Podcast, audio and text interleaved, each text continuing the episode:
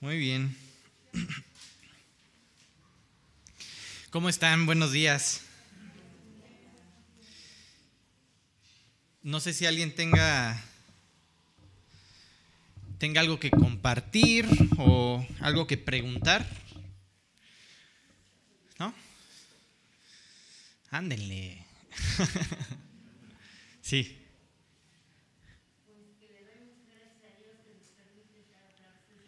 Sí. Igualmente, Chale.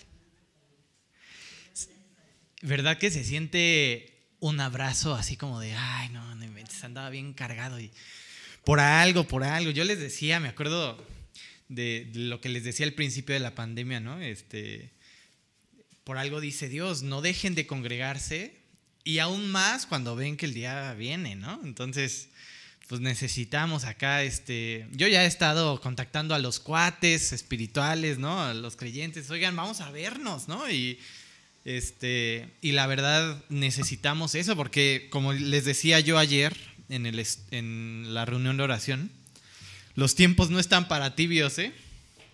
De verdad, los tiempos no están para tibios.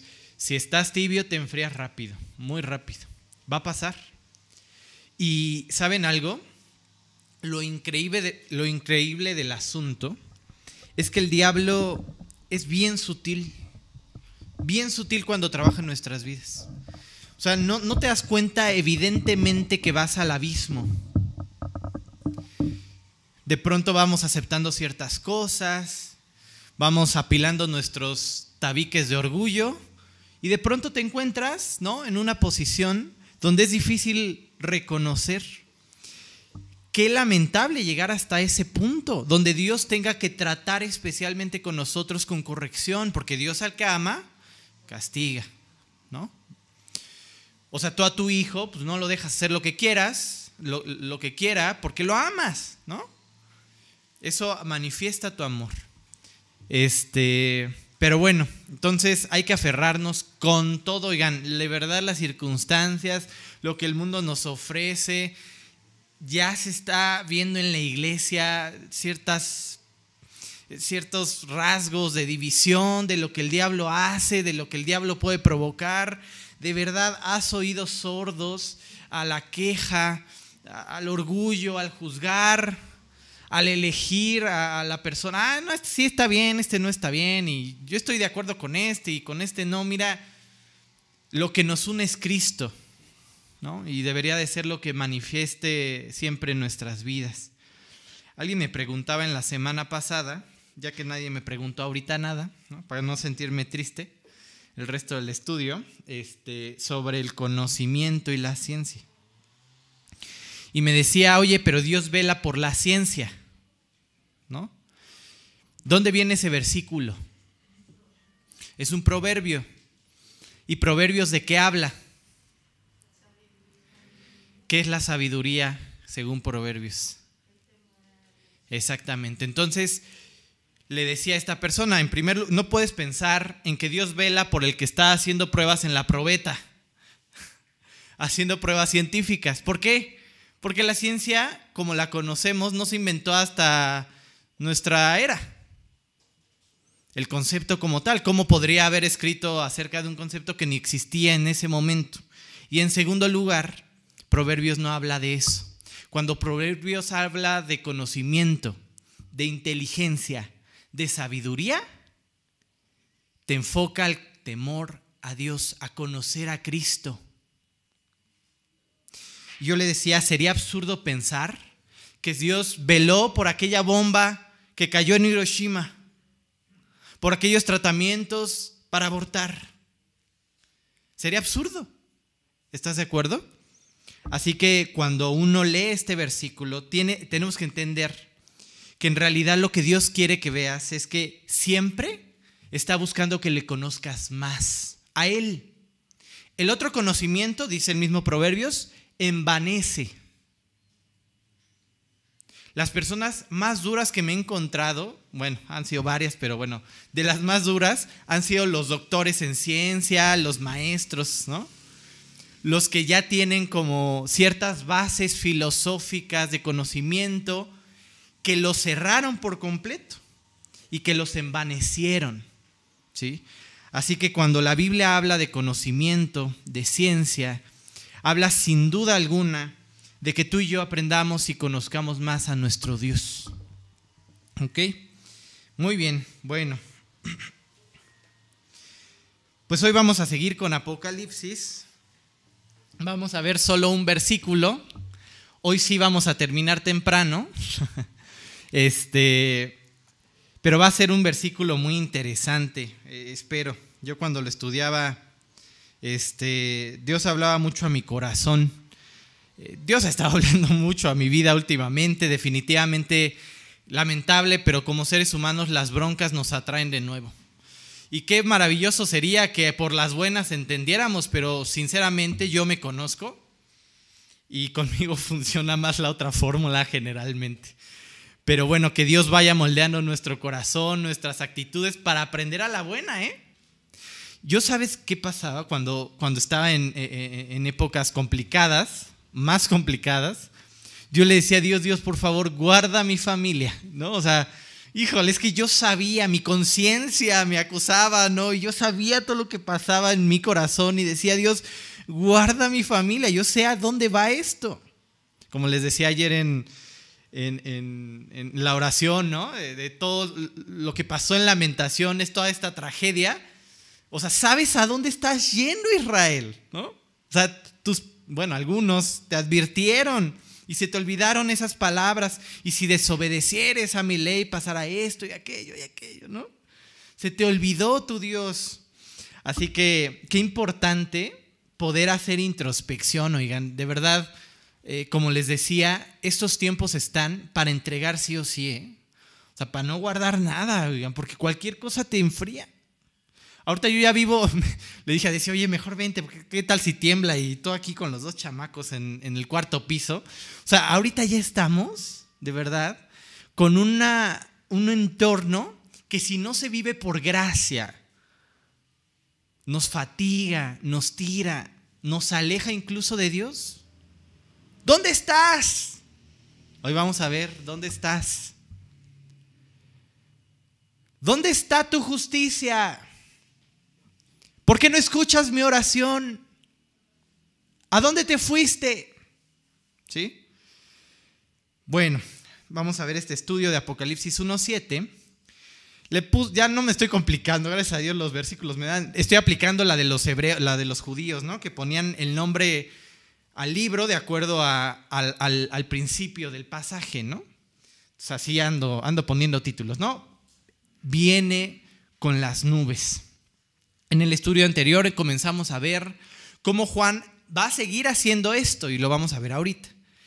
Va a presentarte a un Jesús deificado como Dios.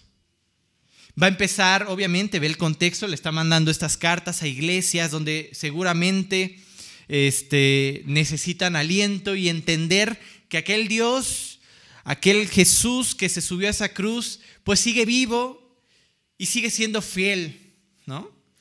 Y veíamos cómo eh, tiene este saludo trinitario donde se encuentra Dios Padre, Dios Hijo y Dios Espíritu y te lo muestra como todos trabajando al unísono. ¿no? Y veíamos como también Apocalipsis es un claro ejemplo o un claro escenario de un Dios que gana, de un Dios que no está desconectado de todo lo que está pasando, de un Dios que hará juicio, que vendrá, al que no se le olvida todo lo que está pasando, al que no se le olvida tu vida porque es, era y vendrá. ¿Sí? Y esta clara confrontación, ¿no? Con las circunstancias, con el contexto, con el mundo, entre un Dios que es verdad y a todo lo que nos aferramos. Vamos a leer el versículo para partir sobre él, Apocalipsis 1.7.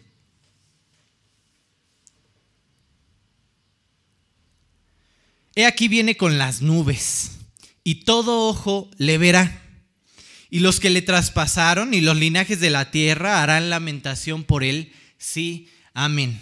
Qué increíble pensar en este libro, con todas las bendiciones que hemos ido platicando, lo que puede llegar a bendecir nuestras vidas, pero también el gran aliento que representa para las personas que vivan en esta época. Porque déjame decirte que, eh, que Apocalipsis está hablando de algo que sucederá. ¿Por qué aclaro esto? Porque hay algunos que no lo toman así que no toman el libro de Apocalipsis como algo que pasará, profético. Siete años de tribulación. Piensa en cómo vivía la gente del periodo intertestamentario, ¿no? O sea, piensa cómo vivían en esos 400 años entre el último libro del Antiguo Testamento y el Nuevo. Cuando tú llegabas y les decías, viene el Mesías y todas estas son las características y este es el Dios que, va, va a traer un Salvador y va a pasar esto y de pronto se encuentran con el Mesías, ¿creyeron? No creyeron. Hay muchos con esas eh, trabas en su corazón hoy en día al leer Apocalipsis, aún viendo las eh, todas las señales cumpliéndose de una a una, avanzando, este, todo el escenario apocalíptico poniéndose a la orden del día, les cuesta trabajo creer aún que este es un libro de algo que pasará. Así que por eso quería primero decirte esto. Así será. Y así sella este versículo. Sí, amén. Así será. Y no hay de otra, ¿no? En cuanto al contexto, Juan sigue confirmándonos a Cristo como Dios, ¿sí? Empieza a describirlo y empieza a describirlo de una forma bien interesante. Dice, el que viene con las nubes. ¿Te acuerdas que cuando veíamos acerca de maestros, este, discípulos, eh, este, veíamos cómo ellos aprendían el contexto y más allá de citarte el pasaje, te decían cachitos, ¿no? Entonces lo que está haciendo Juan es agarrando varios cachitos del Antiguo Testamento, mezclándolos y decirte es Dios. Cuando tú empiezas a leer estos versículos de cómo describe a Cristo, para un judío es clarísimo, o debería de ser clarísimo, que lo que Juan te está diciendo es, este Jesús es Dios también. Primero te dice que viene con las nubes, después si tú sigues leyendo en Apocalipsis 1.13, dice, y en medio de los siete eh, candeleros, a uno semejante al Hijo del Hombre. Ya le dijo Hijo de Hombre, el que viene con las nubes, vestido de ropa que llegaba hasta los pies y ceñido por el pecho con un cinto de oro. Después veremos a qué se refiere eso cuando lleguemos a este versículo. Su cabeza y su cabello eran blancos como lana, ¿no? O sea, ya ya nos imaginamos a alguien con canas, ¿no? Largo de días, no sé. Como nieve, sus ojos como llama de fuego, le sigue poniendo características, y sus pies semejantes al oro bruñido, refulgente como un horno, y su voz como estruendo de muchas aguas. Le está poniendo muchas características. Y para un judío, sin duda alguna está retumbando en su cabeza eh, eh, Daniel 7. Chécate Daniel 7. Estuve mirando hasta que fueron puestos tronos y se sentó un anciano de días, anciano de días, ¿no? Cuyo vestido era blanco como, la nieve y el pelo de su cabeza como lana limpia. Está citando esto, casi textual. Su trono llama de fuego y las ruedas del mismo fuego ardiente, un río de fuego. Procede y salía de delante y millones asistían delante de él. Y ve la característica que, que engloba esto que engloba al anciano de día sentado en el trono. El juez se sentó y los libros fueron abiertos. Vamos a hacer cuentas, humanidad. El juez se sentó y empezó el juicio. Todo este versículo de Apocalipsis 1.7 nos hablará de juicio. Ahorita veremos por qué.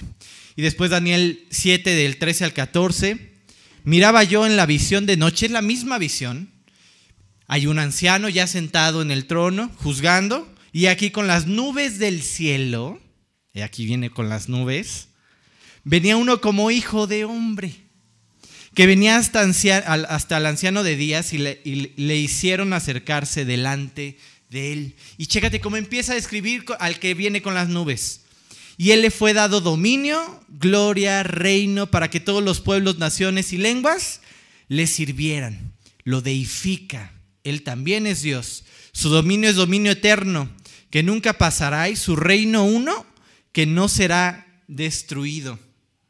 Qué increíble. Lo que está haciendo Juan es agarrar un pasaje que se está refiriendo a Dios sentado en el trono juzgando y está poniéndole las mismas características a Cristo. Le está dando las mismas características a Cristo. Qué increíble pensar que para un judío escuchar a Juan era escuchar decirle, Él es tu Dios el que vino, el que crucificaron, vino por ti, es Dios, vino a salvarte. Para él no era extraña esta idea de una persona que venía con las nubes, así se describía a Dios a través del Antiguo Testamento. Hay muchos versículos, solo te puse uno, Deuteronomio 33, 26, está en Salmos 33, en 68, Isaías 19. Pero bueno, Deuteronomio 33, 26 dice, no hay nadie como el Dios de Jerusalén, que para ayudarte cabalga, perdón, de Jerusalén, no, de Jesurún, no hay nadie, Moisés está bendiciendo a las tribus. Y le dice a uno, no hay nadie como el Dios de Jesurún que para ayudarte cabalga en los cielos entre las nubes con toda su majestad.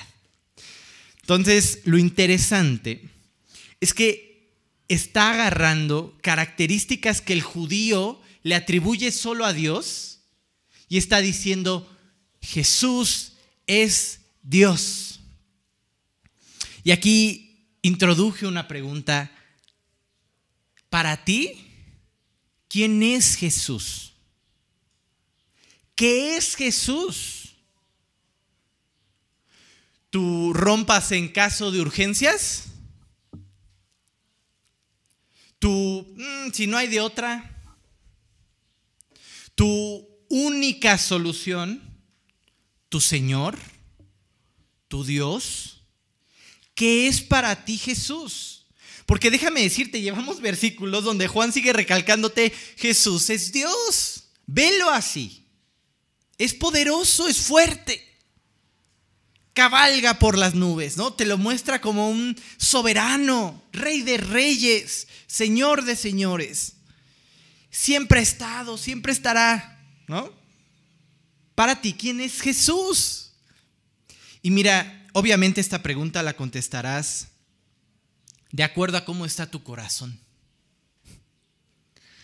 Primero, si hasta ahora te has negado a reconocerlo como tu Salvador, hoy de acuerdo a toda la amargura que estás cargando, podrás decir, Jesús, para mí Jesús no es nadie.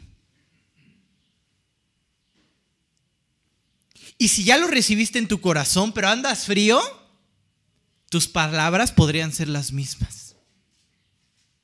Para mí Jesús no es nadie. Déjame decirte que tu forma de vida, ahora como creyente, refleja quién es Jesús para ti. Tus decisiones. La forma en que tratas a tu esposa, a tu esposo, a tus hijos. ¿Cuánto te importan ellos? ¿Eso habla? De quién es Jesús en tu vida. Y podríamos alardear como creyentes que han recorrido años estudiando la Biblia y decir, Jesús para mí es el anciano de días, el Señor de Señor, ¿no? Pero eso y tu vida concuerdan. En cada bronca que sale a flote en tu vida, Jesús es Dios. Déjame decirte que para la mayoría de los judíos esta respuesta no es clara. Te acabo de leer muchos versículos. Hay muchos otros de profecía que se cumplen al pie de la letra. Y llamará su nombre Manuel, ¿no? Y en Belén, y el vástago, y hay muchas otras que hemos tocado en otros estudios acerca de un Mesías que cuadra a la perfección con Jesús. Muchas pruebas. ¿Y sabes qué hizo Israel con las pruebas? Le tiró la cadena. Vámonos. Oye, pero es clarísimo. De hecho, antes del siglo II, en la, la comunidad judía era reconocible por lo menos un segundo Dios. Porque leían Daniel 7. ¿Por qué? Porque hay, un, hay alguien que me está describiendo como un Dios que está sentado y juzgando, pero de pronto viene alguien más. El anciano está ahí sentado, pero viene alguien más que lo describe como el Hijo del Hombre. Y ese Hijo del Hombre también lo describe como Dios. Y no solo eso, ¿quién se le presentó a Abraham? ¿Quién guiaba al pueblo? ¿Quién estuvo con Samuel? Pero en cuanto Jesús cumplió el molde, desecharon esta idea. Qué increíble pensar que ante todas las pruebas que apuntan a que no hay otro camino, verdad y vida, desechemos las pruebas. ¿Sabes cuáles son las pruebas? Hay muchas pruebas teológicas y proféticas y no me voy a meter tanto en eso. Si quieres, luego platicamos. Pero en lo personal, lo que me prueba que no puedo solo, lo que me prueba que definitivamente mi vida no va a ir a mejor en mis fuerzas, es voltear a ver mi vida. Es voltear a ver a dónde se está yendo todo mi esfuerzo. Es voltear a ver mi lucha que no tiene un final feliz. Es voltear a ver a ese Martín orgulloso que se obstina en hacer su voluntad y nunca termina bien, aunque aparente delante de las personas. Para mí no hay mayor prueba de que necesitas al Hijo del Hombre. Definitivamente, este es uno de los principales objetivos, ¿no? Esta idea de tienes que ver a Jesús como Dios en tu vida. Él es Dios. Y en segundo lugar, lo que Juan sigue haciendo es lo mismo que hizo al traerte la idea de Egipto y la liberación de Egipto. Una batalla contra el mundo. Esta descripción del que viene con las nubes, ¿sí? es una descripción que se le da a uno de los dioses que más afectó al pueblo de Israel, Baal. Ya hemos hablado de él anteriormente y les platiqué acerca del aborto y cómo se parece tanto estos ritos, ¿no? A lo que se hacía en ese entonces para adorar a Baal, donde se sacrificaba un niño y había perversiones sexuales. Imagínate un Israel haciendo eso. Delante de un Dios que les dijo, tú eres mi imagen, la vida es lo más preciado. ¿Ve la ley? Alguien tocaba la vida, derramaba sangre y sangre por sangre, porque la vida es importante para mí. Y no comerás tu moronga, porque ahí viene la vida, ¿no? La sangre. Piensa en la ley, porque tú eres mi imagen, me importas. Y ahora imagínate un Israel sacrificando a sus propios hijos. Pues este dios, Baal, también es definido en su ciclo de deidad como el que viene con las nubes. Qué interesante contraste. Qué interesante que Dios siga recalcándonos, no estás aquí para moldearte al mundo, a sus dioses, a sus pasiones, a sus intenciones, a sus objetivos, a su forma de pensar.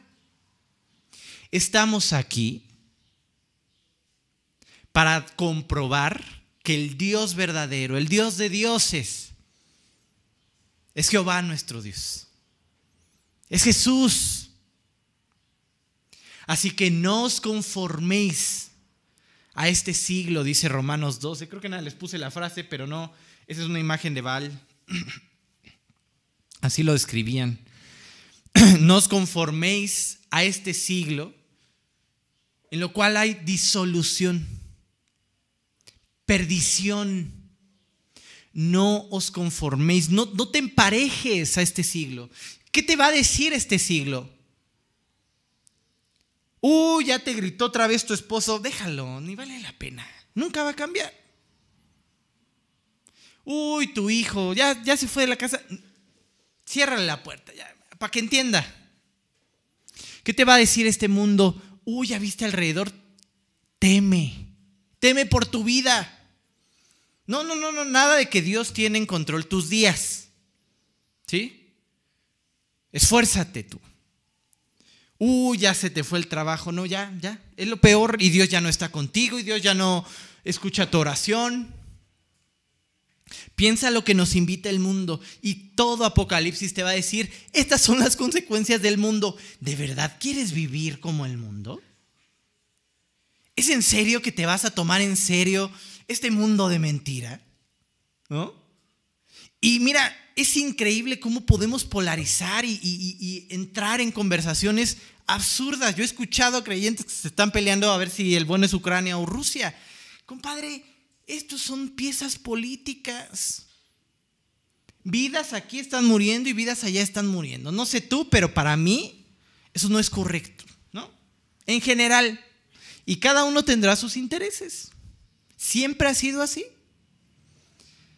Así que no os conforméis a este, a este siglo, sino transfórmense por medio de qué? La renovación de aquí. Yo siempre les insisto a mis discípulos, oigan, yo no vengo a venderles ideas, solo vengo a invitarlos a que pensemos. Es una invitación de Dios, renovar nuestro entendimiento. ¿Con base a qué? A lo que les decía al principio de Proverbios, al conocimiento de Dios. Hay un estudio de la disciplina de los niños que está buenísimo que habla acerca de cómo tú primero tienes que alcanzar el corazón de tu hijo y después disciplinarlo. Porque si solo disciplinas sin amar, sin que él se sienta amado, solo lo alejas.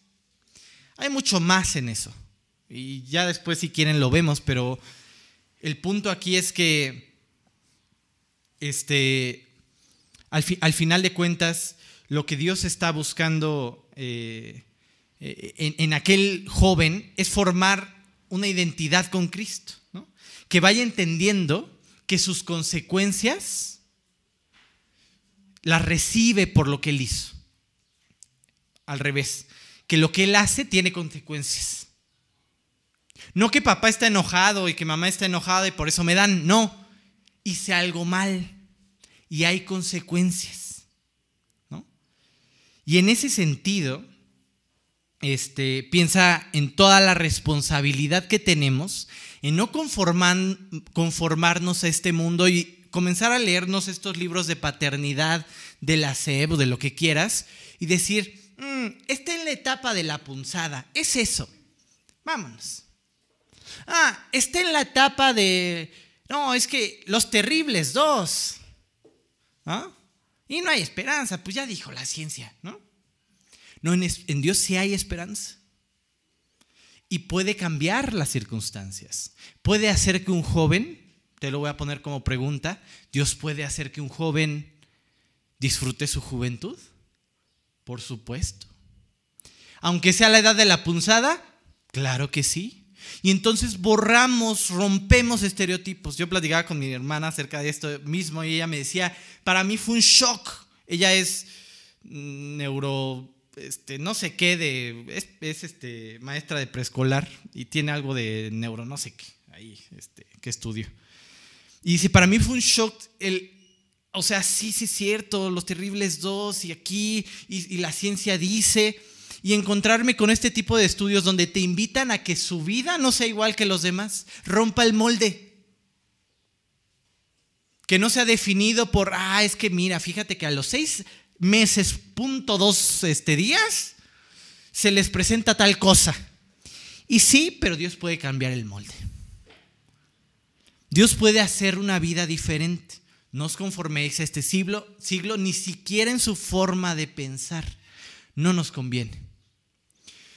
Bueno, continuamos leyendo Y la siguiente parte de este pasaje de Apocalipsis 1.7 es un gran momento. Es un momento glorioso que muchos definitivamente se niegan a aceptar que vendrá. La tercera venida de Cristo. El momento de rendir cuentas. El momento en que todo ojo le verá y dice, y todo linaje de la tierra hará lamentación por él, como el que pierde primogénito. Ahí ves uno de los momentos más impactantes de toda la humanidad. Ver a tu creador cara a cara. Un momento que debería de ser sublime. Imagínate ver a Dios, al que te creó. Para muchos será el peor día de sus vidas. Porque en ese momento Cristo se presenta no como Salvador, sino como juez, el anciano de días, de Daniel 7, que se siente en el trono a juzgar y abre el libro. ¿Creían que no estaba viendo? ¿Pensaban que estaban a la deriva? Juanito, ¿no? Tu lista. Pedrito, tu lista más grande, etcétera. Y los linajes de la tierra harán lamentación. Si ves, dije la tercera venida de Cristo. Esta escena no es el arrebato. El arrebato, como lo veremos en algunos otros versículos, se da al principio de la, tribulación. Dios tiene este sentimiento de librarnos de, de la hora final, de la hora difícil ya veremos, eh, profundizaré más cuando lleguemos a ese asunto. Pero imagínate en una, o sea, piensa en todos los que fueron deportados y pudieron salir de toda la catástrofe en Israel. Piensa en el arca, ¿sí? Etcétera. Ya después llegaremos. Esta, esta venida que dice Apocalipsis 1.7 es al final de la tribulación es al final donde el Dios de dioses viene como juez a dar paga sobre lo que nosotros hemos hecho. Piensa en este momento. ¿no? Piensa en todos los que se han decidido aferrar a su orgullo. Yo puedo solo. Oye, pero mira, Cristo vino a pagar. No, ¿quién es Cristo? Y le jala la palanca y desecha todas las pruebas han decidido luchar por sí mismos, hacer todo por sí mismos y pagar por sí mismos.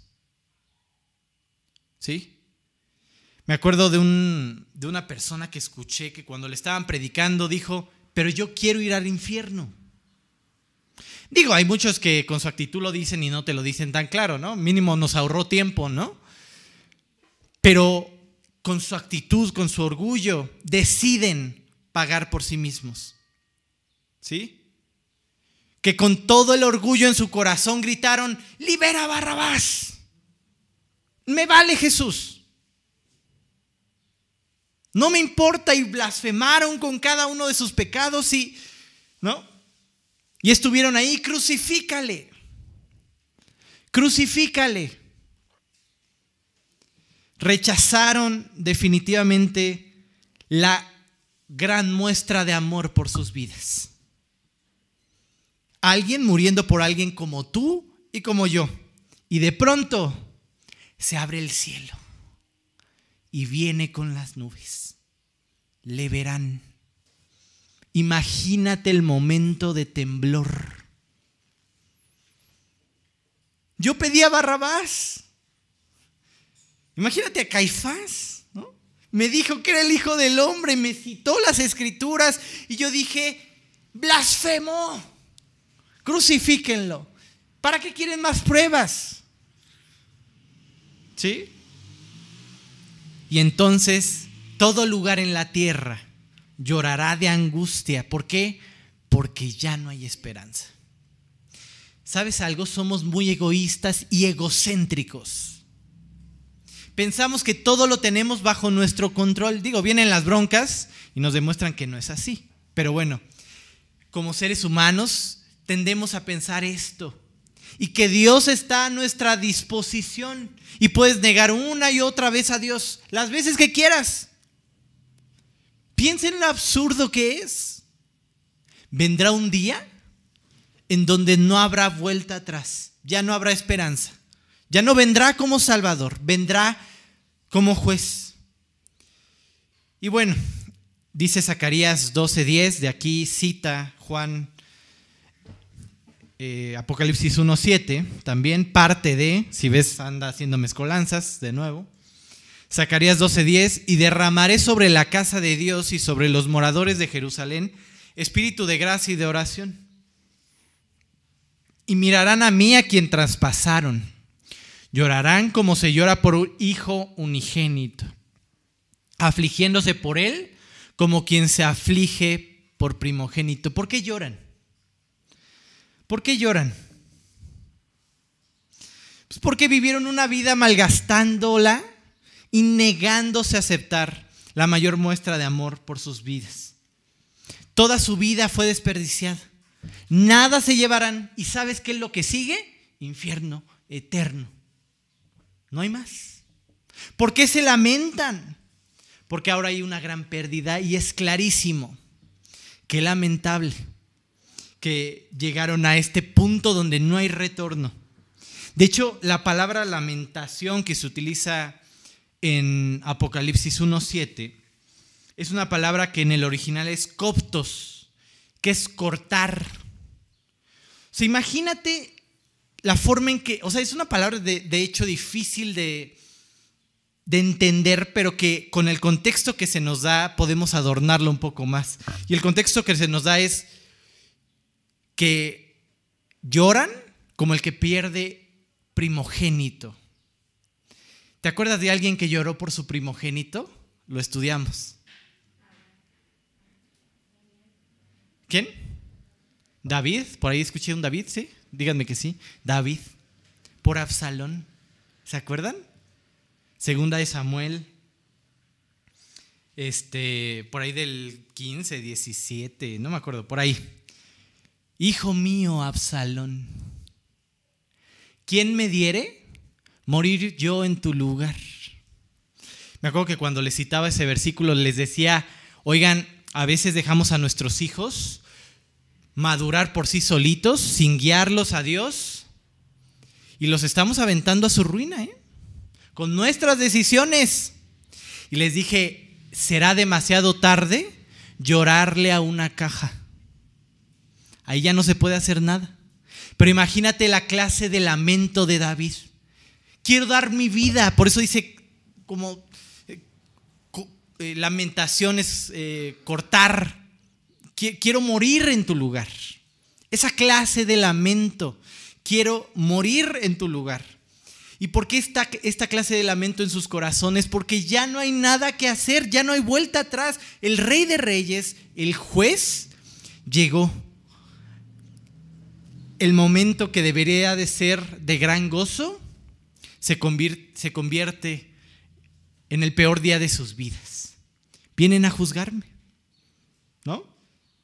Y de aquí al, al juicio eterno, al infierno eterno.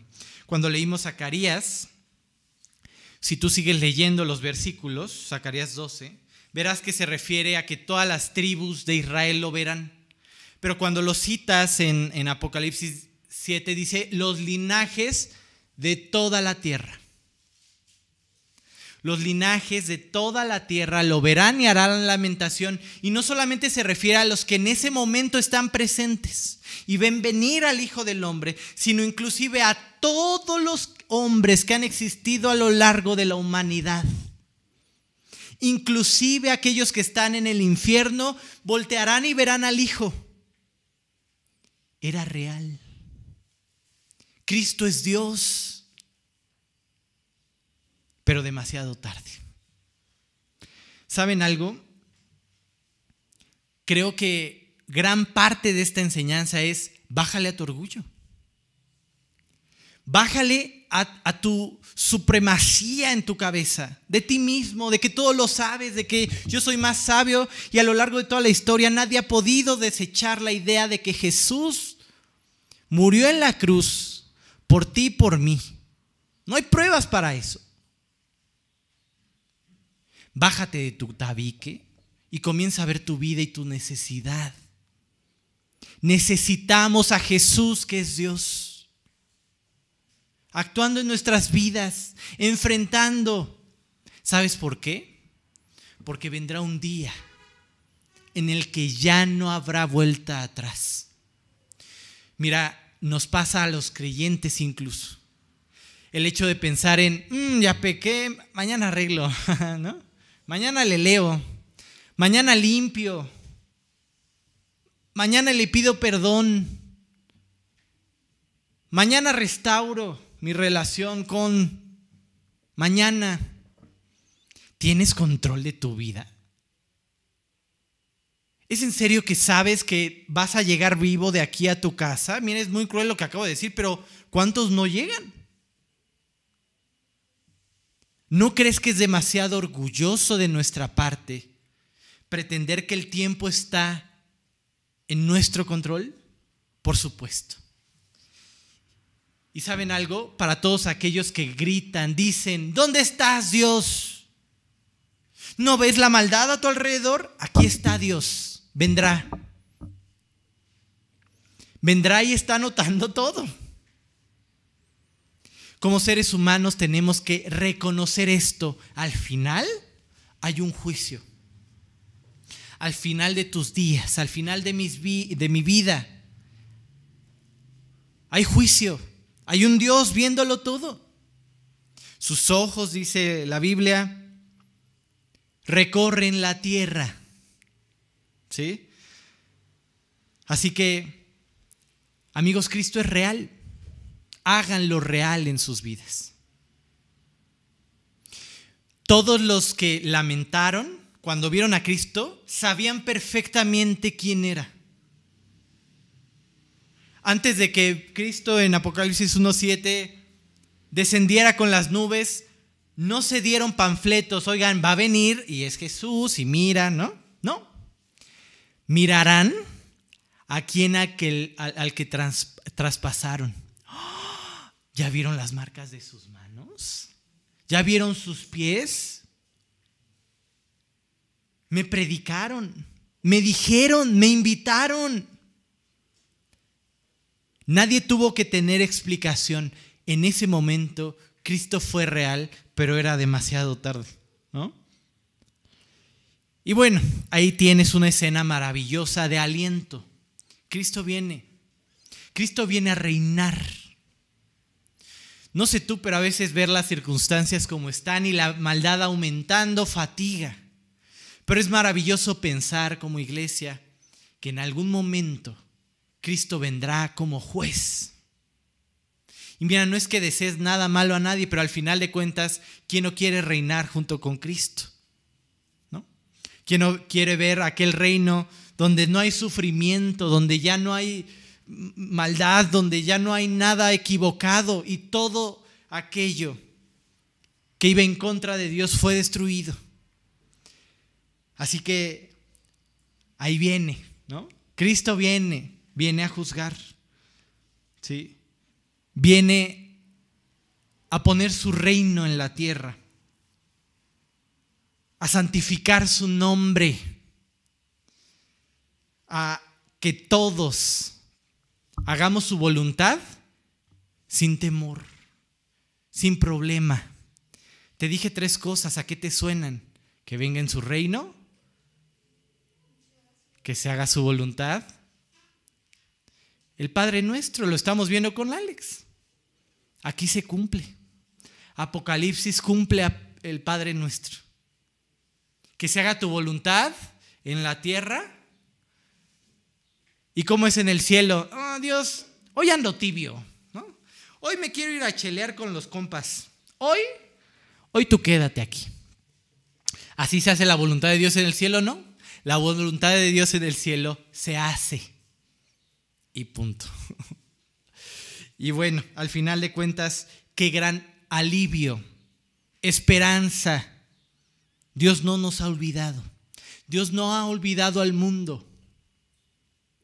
Y sabes algo, alguien podría decir, oye, mm, me estás presentando un Dios diferente. No, porque me podrían decir, oye, pero mira, ahí dice que Dios es misericordioso con todos y es paciente para que todos vengan a Cristo. Y yo, si fuera levantado de la tierra, a todos atraeré a mí mismo. O sea, tú me estás presentando un Dios de ira, de juicio. Sí, exactamente. No podemos separar esta característica de Dios porque Dios es un Dios justo. Lo maravilloso de la historia es que hay forma de encontrarse en ese momento y alabarlo, glorificarlo. ¿Cómo? Acepta a Cristo. Cree que Cristo es Dios, que pagó por tus pecados, que entregó todo por ti. Hazlo Dios de tu vida. Pero sin embargo, también no podemos negar, y de hecho tenemos pruebas, tenemos la Biblia, que llegan momentos en que la ira de Dios copa, ¿no? Digo, topa la, copa de la ira de Dios y hay algo que hacer. Hay un Dios vigilando, diciendo, mm, ya te me estás pasando, compadre. ¿no? Piensa en Sodoma, piensa en el arca y piensa en Apocalipsis. ¿Hasta qué nivel llegará la maldad? Híjole, espero que no veamos tanto, pero tan profundo, ¿no? Ok. ¿En qué posición estás tú? ¿En qué lado de la balanza? ¿En los que se gozarán cuando vean a su Señor? ¿O en los que querrán morirse? Dice Apocalipsis 6, 15 al 17, y los reyes de la tierra y los grandes, los ricos, los capitanes, los poderosos, todo siervo y todo libre. Chécate cómo nos divide, ¿eh? Digo, para que veas cómo, cómo está la sociedad actual, ¿no? Los poderosos y los siervos y los libres. y bueno, delante de la sociedad en la que estamos, pues sí, eso define. Los reyes de la tierra, los grandes, los ricos, los capitanes, los poderosos y todos los siervos y todo, y todo libre se escondieron en las cuevas entre las peñas de los montes y decían a los montes y a las peñas, caed sobre nosotros y, y escondednos del rostro de aquel que está sentado sobre el trono. Y la ira del cordero, porque el gran día de la ira ha llegado y quién podrá sostenerse en pie. Quiero empezar a cerrar el estudio con una pregunta. ¿Qué pasaría si hoy te encontraras con tu Creador? ¿Cómo está tu corazón? Y mira, es una invitación que obviamente por el contexto de Apocalipsis 1.7, pues es para las personas que no han recibido a Cristo, que se han negado a poner en Él su fe. Pero definitivamente nos tiene que llegar a, llevar a pensar en la eternidad a los que ya lo tenemos. Y retumbar en nuestro corazón de la misma forma, ¿qué pasaría si hoy tus ojos miraran a quien, aquel a quien traspasaste con tus pecados, ¿agacharías la mirada? ¿Huirías de su presencia? ¿O sería el momento más glorioso para alabar a aquel que dio su vida por ti? ¿Cómo está tu corazón? ¿Sí? Hay que vivir esperándolo, a eso se refiere. Vivir como si hoy viniera, para mantener listo nuestro corazón. ¿Sí? Tres veces, cuatro veces en el libro de Apocalipsis dice, vengo pronto. ¿Qué haces ante el vengo pronto? ¿Qué provoca en tu vida? ¿Ir a arreglar? ¿Ir y perdonar? ¿Ir y restaurar? Ir y estrechar tu relación con Dios? ¿Qué estás haciendo con el vengo pronto? Porque el día se acerca y Dios, Dios está listo para él. Dice Lucas 19, del 12 al 17. Dijo pues un hombre noble se fue a un país lejano para recibir un reino y volver. ¿A quién se está refiriendo? Se está refiriendo a Jesús. Es lo mismo que he aquí voy a preparar morada. Voy y vengo, ¿no?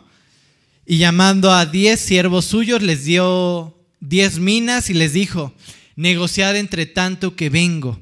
Pero sus conciudadanos les aborrecían, ¿no? Entonces ahí tienes, no puedes sentarte en una comida familiar generalmente hablar de Cristo y ya, ¿no? Generalmente hay oposición. Y enviaron tras él una embajada diciendo, no queremos que este reine sobre nosotros. Aconteció que vuelto él, después de recibir el reino, mandó llamar ante él a aquellos siervos a los cuales había dado el dinero, para saber lo que había negociado cada uno. Vino el primero diciendo, Señor, tu mina ha ganado diez minas. Él dijo, está bien, buen siervo, por cuanto en lo poco has sido fiel, tendrás autoridad sobre diez ciudades. ¿Qué estás haciendo con Cristo en tu corazón?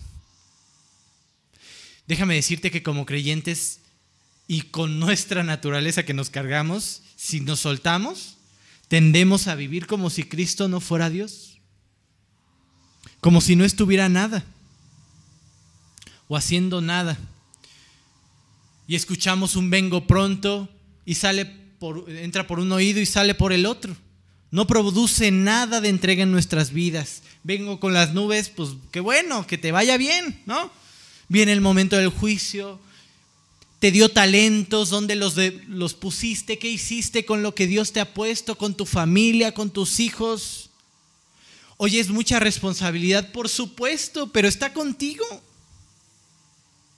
¿Dónde más podrías encontrar gracia para amar a tu esposa, a tu esposo, a tus hijos, al vecino que llega con el escándalo en el carro? ¿Dónde más podrías encontrar esa gracia que te lleva a reflejar que Cristo es Dios?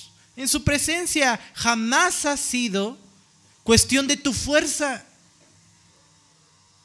Oye, es que es algo bien cargado porque me acabas de echar un paquetote, ¿no? No, Él lo hace. ¿Sabes qué tenemos que hacer?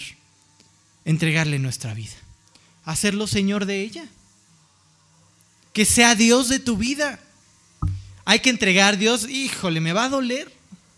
Eso de reconocer que me equivoco me cuesta trabajo pero hay que hacerlo. Así que ten.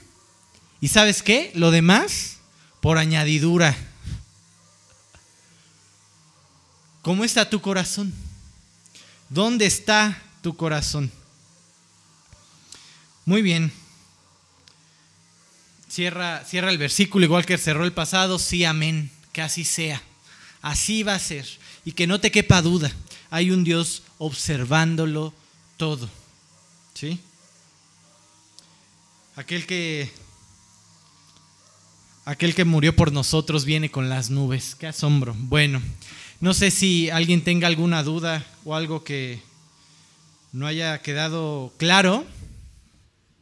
¿Todo bien? Qué asombro, ¿no? Eh, poder leer este, así la Biblia, entender que pues no hay nada nuevo bajo el sol y así como Jesús citaba y hacía y decía, pues todo está escrito, ¿no? Muy bien, este, espero que todos podamos salir alentados a vivir para Cristo. O sea, definitivamente cuando escribía este estudio, yo le decía a Dios, definitivamente necesito creer el vengo pronto. Primero porque me da esperanza. Voltear a ver a mi alrededor un mundo destruido y cada vez peor y las cosas, eso, de mal en peor, pues me hace anhelar estar en su presencia. Pero también entender que estaré delante de su presencia pronto. Y ese estar en, delante de su presencia debería llevarnos a analizar nuestra vida sin hipocresías. Yo les decía ayer, la nación de Israel fue su pecado, su orgullo, ¿y se acuerdan cuál dije el tercero? sus profetas. Les profetizaron vanidad. Y miren, yo sé que a veces necesitamos el apapacho y mira, ¿no? Vamos a hablar solo del amor de Dios y, ¿no? Y, está bien. Pero muchas veces y en lo personal, necesito alguien que me agarre y me diga, oye, frénale un poco. Es para allá. ¿Sí? ahorita que estuve pasando temas complicados y así, estuve en un punto al borde de, esas veces que ya no te quieres ni levantar de la cama, uy, qué flojera, ahí viene todo el estrés del trabajo y, ¿no? Y empezó a, a provocar muchas cosas en mi corazón. Y cuando le hablé a mi maestro, no fue de esos profetas que te profetizan vanidad, agarró y me dijo, es tu culpa. Te estás dejando, compadre, por alguien a quien ni le importas. Ya les había contado, pero bueno, al final necesité ese jalón de orejas y decir, oh, momento, sí es cierto. Y mira, ahorita traigo un buen de chambas y veo cómo me llegan correos y... Pero mira, ¿me vas a pagar el fin de semana o...? ¿No? Porque no es mi empresa, ¿eh? Y mira, cumplo con mi trabajo y hasta me quedo más horas y como en mi lugar, en mi escritorio y me esfuerzo, pero de ahí a arriesgar mi relación con Dios y mi familia, ya no estoy dispuesto. Pero bueno, entonces espero que no por esto me dejen de escuchar, porque a veces se ponen intensos los estudios. Bien chistoso porque la mayoría de ustedes no va primero conmigo a pedir consejo, pero cuando van generalmente la frase que se avientan es, es que no quería venir contigo. No, sé cómo me ven, pero bueno, al final de cuentas, este, a veces, a veces, y yo en lo personal lo reconozco, muchas veces necesito a un maestro que me diga, compadre, despierta, ¿no? Porque andas, pero bueno, para eso hay que vencer el orgullo. Vamos a orar. Obviamente voy a invitar a orar a los que a los que hasta ahora no han decidido a favor de Cristo. Ve a Dios en Cristo, ve a Cristo como Dios y no te esperes hasta que no haya remedio y digas, ¿a dónde huyo? Porque lo que escuché aquella vez era verdad. Entreguémosle nuestra vida de una vez por todas. Dios, muchas gracias, Padre, por, por este día. Sin duda alguna, más allá de entender pasajes de la Biblia, hoy he entendido cómo está mi corazón. Todo el orgullo que he almacenado, toda la vanidad, todo lo que soy en realidad. Y lo poco que voy a conseguir, Dios, si me sigo aferrando a lo que soy.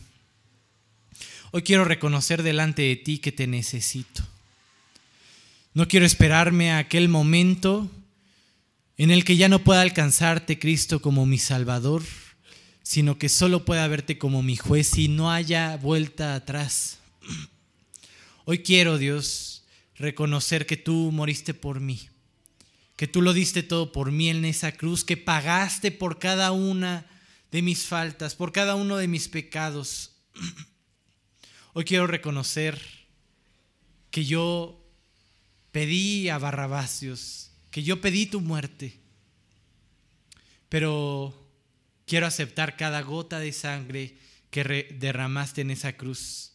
Límpiame, transfórmame Llévame a comprobar que venciste la muerte. Llévame a verte vivo el resto de mi vida. Y llévame, Dios, a vivir diferente, a, vivir ahora con sentido y a cuidar, Dios, mi vida para que te agrade. Gracias, Dios, porque tú nos has alcanzado. Tú lo diste todo por nosotros y sigues esforzándote por transformarnos a cada uno de tus hijos. Llévanos Dios a que estas palabras retumben en nuestro corazón. Vengo pronto. Nuestro Señor, aquel al que traspasamos, aquel que nos amó, viene pronto. Llévanos a cuidar nuestras vidas para que este momento sea el más glorioso de toda nuestra existencia. Mirarte a los ojos, Dios Gracias por amarnos, cuidarnos, seguir aquí. Gracias por invitarnos a no vivir con el mundo y ser quebrados, Dios, por Él, sino a vivir por ti y por gracia. Padre, sigue bendiciendo este grupo, guarda a todos los que estamos presentes, a los que estamos a través de internet, Dios, y por favor, Dios, regálale a esta iglesia mantenerse unida. En nombre de Cristo Jesús y para tu gloria. Amén. Pues muy bien, los quiero mucho, que Dios los, los bendiga.